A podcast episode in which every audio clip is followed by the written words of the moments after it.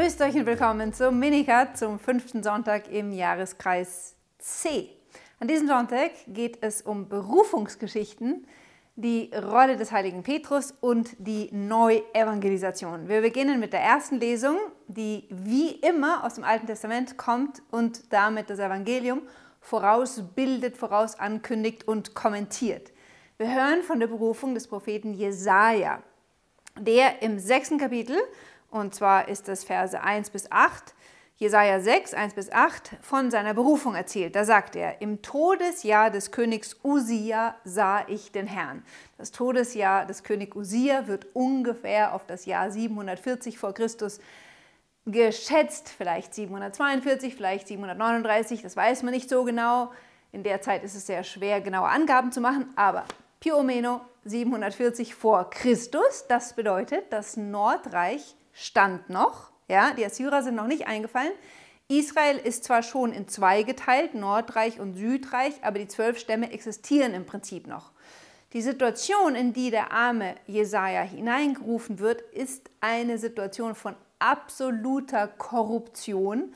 Überall herrscht Götzendienst, überall vom König bis zum kleinsten Leviten ist das Volk inklusive seiner Führer und vor allen Dingen die Führer von der Beachtung der Gebote Gottes abgewichen, huren den fremden Göttern hinterher sozusagen.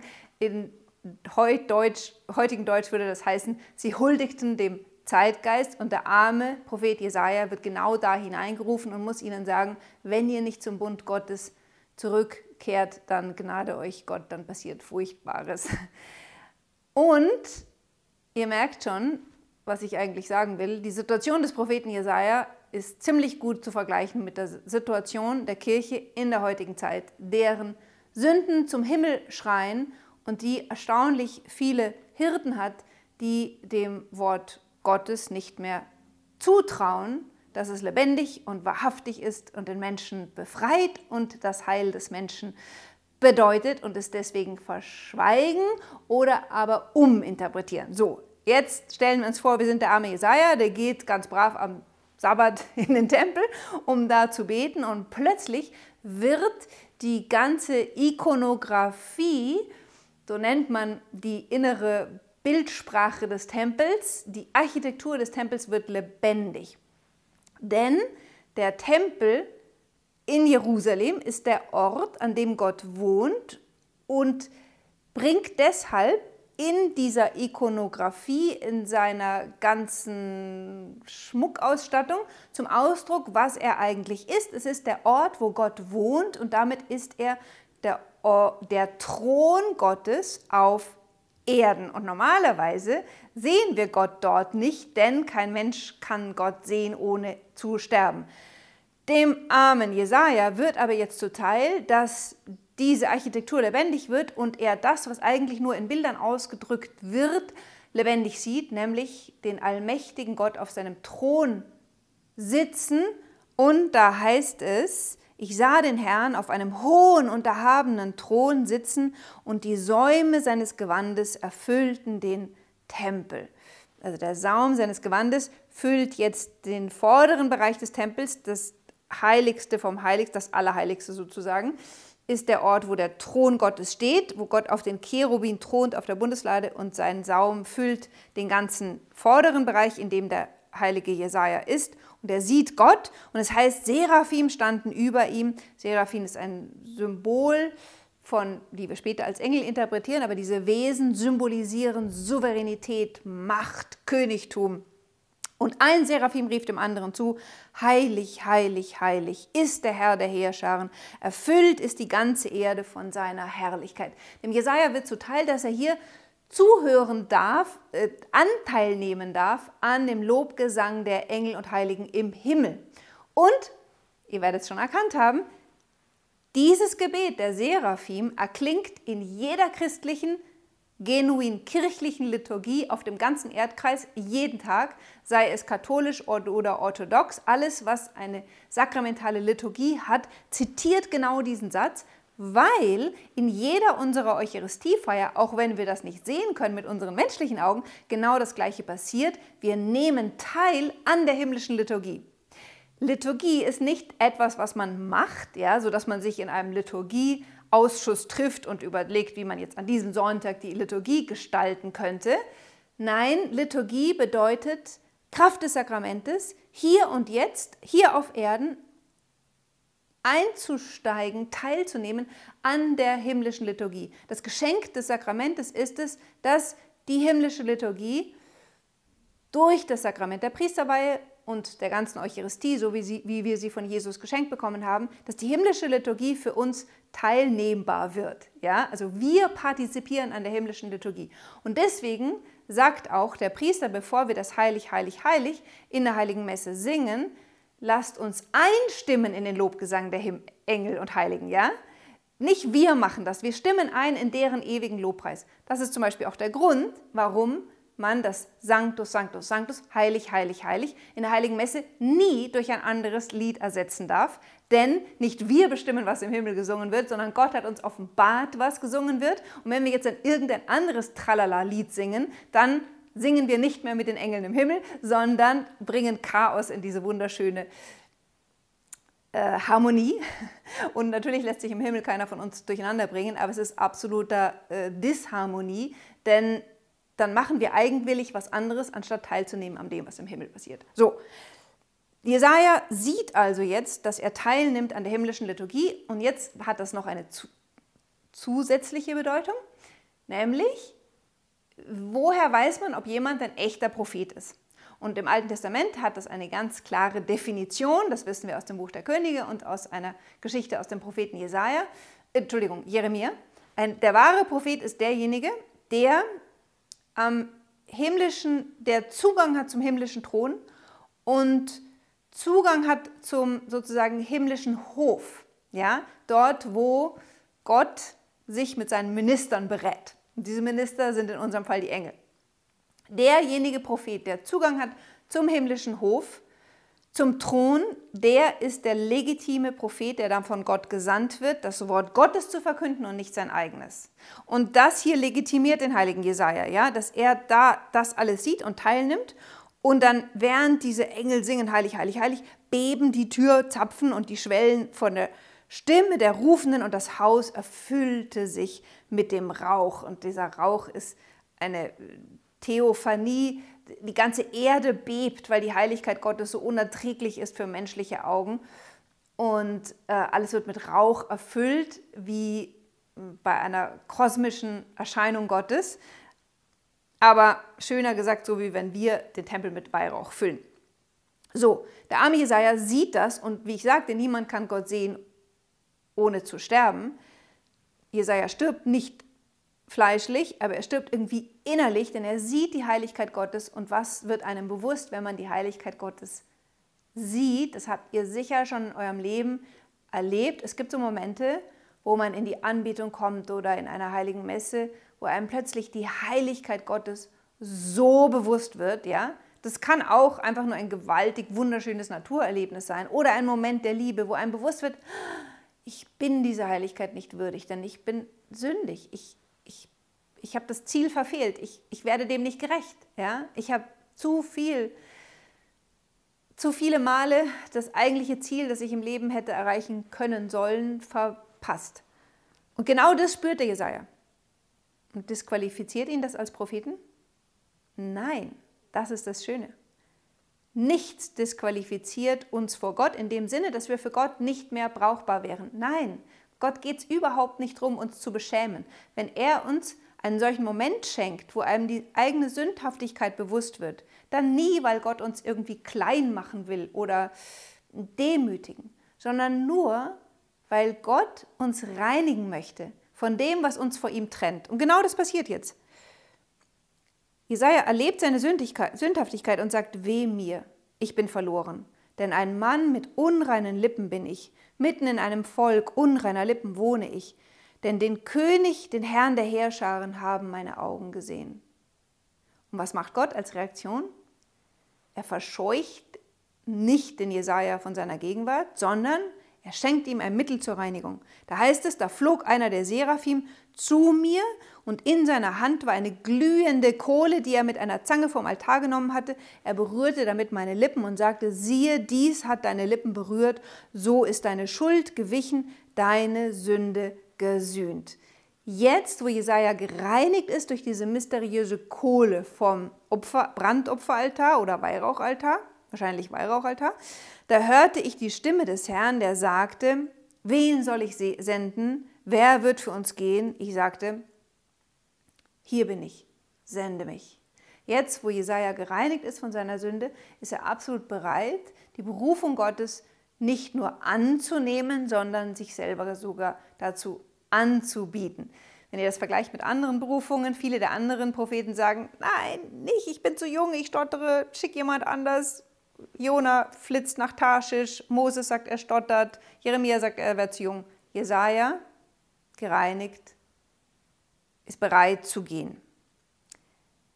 Jetzt haben sich die Kirchenväter gefragt, was, soll, was bedeutet denn diese Kohle? Und es gibt zwei wunderschöne Interpretationen bzw. Momente, wo das in der christlichen Liturgie auftaucht. Und zwar in der alten Messe betet der Priester, vor dem er das Evangelium verkündet, leise, dass der Herr seine Lippen reinigen möge, so wie damals der Seraphim die Lippen des Jesaja geheiligt hat, bevor er das Wort Gottes verkünden konnte. Und in den östlichen Liturgien, und das kommt aus den ersten Jahrhunderten der Kirche, wird die heilige Kommunion als diese Kohle interpretiert, weil, eins müssen wir wissen, in jeder Eucharistiefeier werden uns lässliche Sünden vergeben. Also nicht Todsünden, dafür muss man erst beichten gehen. Aber die lässlichen Sünden, die wir die ganze Woche über begehen, auch wenn wir uns noch so anstrengen, unser Herz ist nie ganz rein und unsere Gedanken sind nie 100% voller Liebe. Und unsere Lippen sind auch nicht immer nur 100% voller Liebe und Wahrheit und Ernsthaftigkeit etc. All das nennt man lästliche Sünden. Alles das, was man nicht extra begeht, sondern was einem so unterkommt, bevor man es überhaupt gemerkt hat, wird, da tilgt die Eucharistiefeier lästliche Sünden und die Ostkirche betet nach dem Empfang oder vor der Empfang der Kommunion, dass die heilige Kommunion uns so reinigen möge, wie die Kohle den Jesaja gereinigt hat. Und die Logik dahinter, sagt ein Kirchenvater, ist, dass die Kohle besteht aus Kohle, aber ist ganz durchglüht vom Feuer. Und genauso ist in der heiligen Eucharistie das unter der Gestalt des Brotes empfangen wir die Menschheit und die Gottheit Christi. Und die Menschheit Christi ist total erfüllt von der Gottheit Christi, die dieses Feuer ist. Und wenn wir das Brot empfangen, die Gestalt des Brotes, den Leib Christi, dann werden wir von innen her durch dieses göttliche Feuer gereinigt.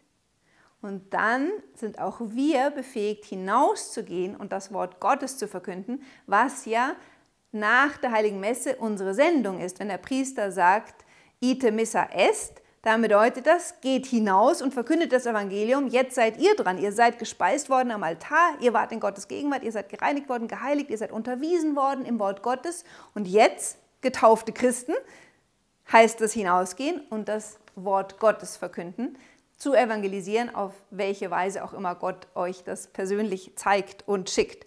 Okay, kommen wir zum Evangelium. Da geht es natürlich auch um eine Berufung, weil wir das schon in der ersten Lesung hatten. Und zwar Lukas Kapitel 5, Verse 1 bis 11. Da heißt es, in jener Zeit, als die Volksmenge Jesus bedrängte und das Wort Gottes hören wollte, stand er am See Genezareth und sah zwei Boote am See liegen. Lukas malt ein, äh, gestaltet die Szene. Jesus steht am See und es sind so viele von tausende Menschen, dass er bedrängt wird und irgendwie einen Ort finden muss, wo er sicher ist vor dieser Menge. Lukas sagt uns, dass die Menge das Wort Gottes hören wollte. Interessante Sache, diese Redewendung, das Wort Gottes, ist typisch lokanisch kommt zwar auch einmal bei Markus und einmal bei Johannes vor, aber bei Lukas kommt es ganz, ganz oft vor und hier zum ersten Mal. Und es kommt vor allen Dingen auch vor, ständig in der Apostelgeschichte. Das ist das, was die Apostel tun. Sie gehen hinaus und verkünden das Wort Gottes, das sie von Jesus haben und der Jesus hat es vom Vater. Die Fischer waren ausgestiegen und wuschen ihre Netze. So, einer von diesen Fischern heißt Simon. Was macht der Simon? Der sitzt da und wäscht seine Netze. Saß der Simon in einem Exerzitienzentrum und hat den ganzen Tag darüber nachgedacht, ob er eine Berufung hat? Nein, Simon hat genau das getan, was seine Berufung war, nämlich Fischer zu sein, bis zu dem Moment. Und er tat seinen Job, er wusch seine Netze. Und es ist in der Situation seines konkreten Lebens, dass Jesus ihn besuchen kommt. Warum sage ich das? Weil manche, besonders unter den jüngeren Leuten, denken immer theoretisch irgendwie über eine Berufung nach und ja, ach, und wenn doch alles anderes wäre oder wenn ich in dem Suchen, also äh, wenn, dann, dann, dann.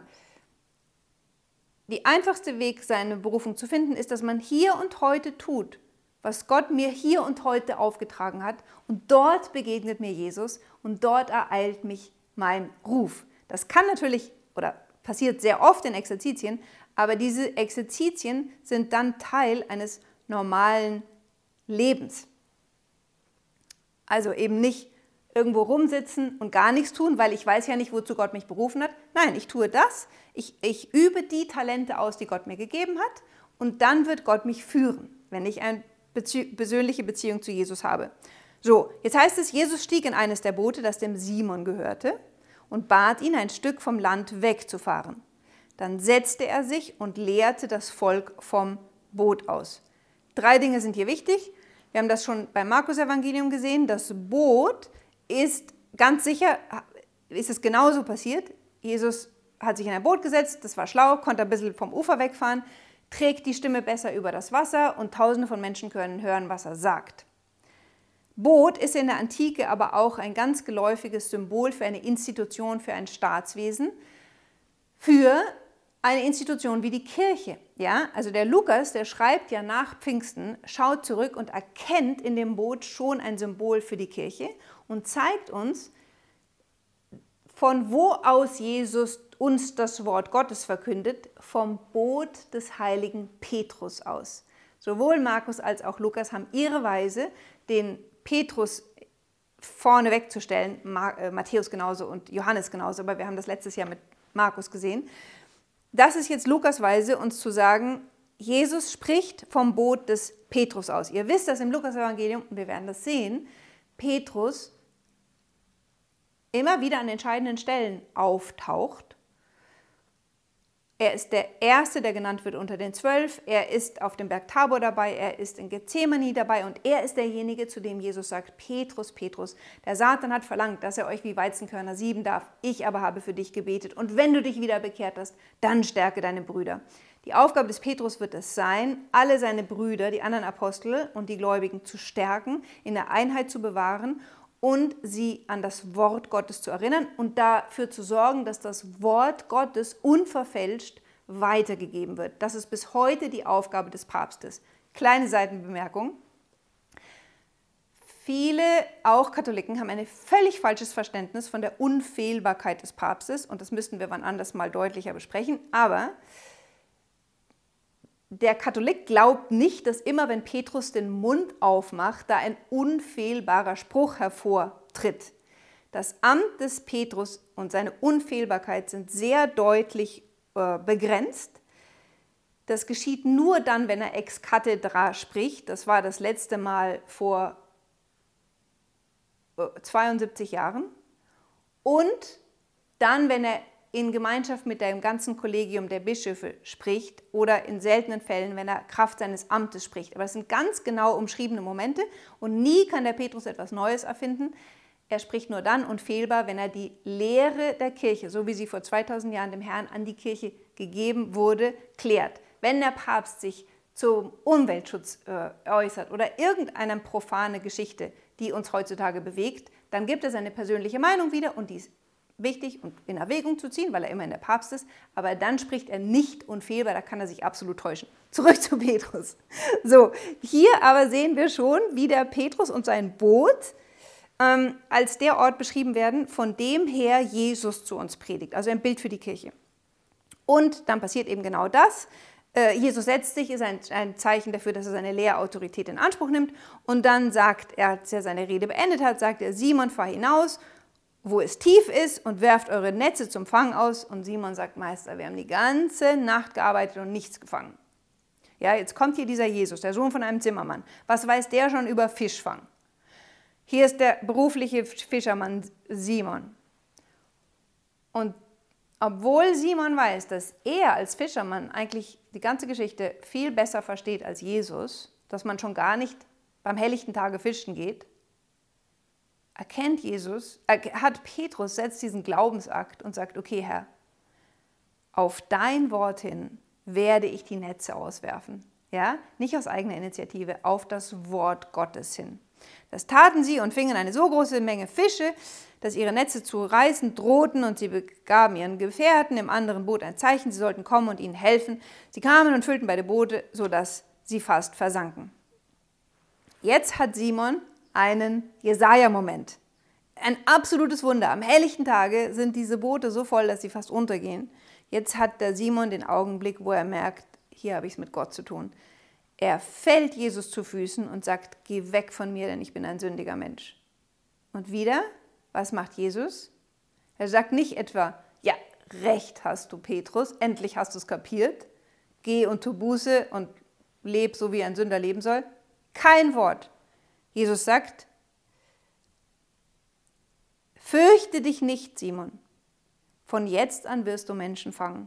Und sie zogen die Boote an Land und verließen alles und folgten ihm nach.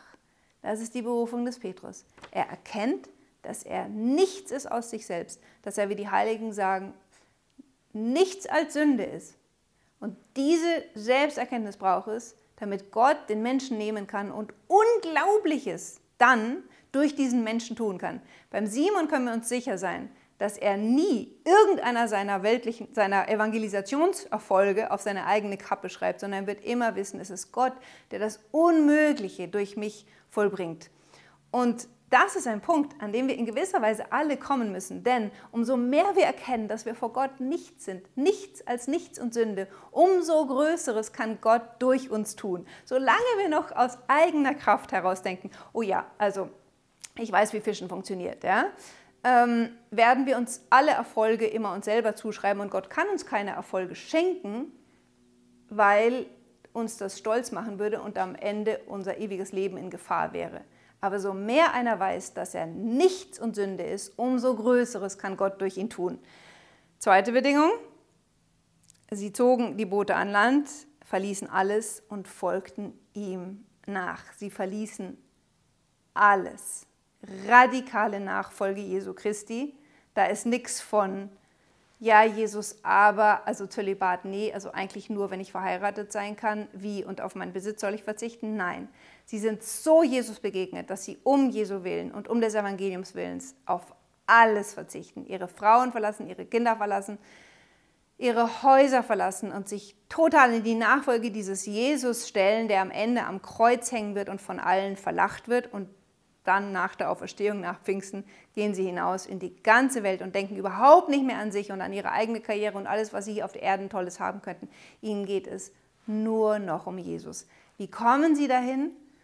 Sie haben eine persönliche Beziehung zu Jesus. Sie leben aus einer totalen Fokussierung des eigenen Herzens auf Jesus hin. Es geht ihnen nur noch um die Sache Jesu.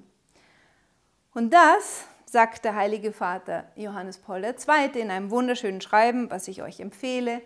Novo Millennio Ineiunte hat er uns quasi als Testament im Jahr 2000 geschenkt für die Neuevangelisation im zweiten Jahrtausend. Da nimmt Johannes Paul II. genau diese Stelle, meditiert über die Notwendigkeit des Gebetes. Er meditiert auch darüber, dass die Kirche scheinbar an dem Moment ist, wo sie die ganze Nacht gefischt hat und nichts gefangen hat. Ja, die Kirche wird ja in Europa nur kleiner, kleiner, kleiner, weil sie von ihrer ganzen Sünde besudelt ist.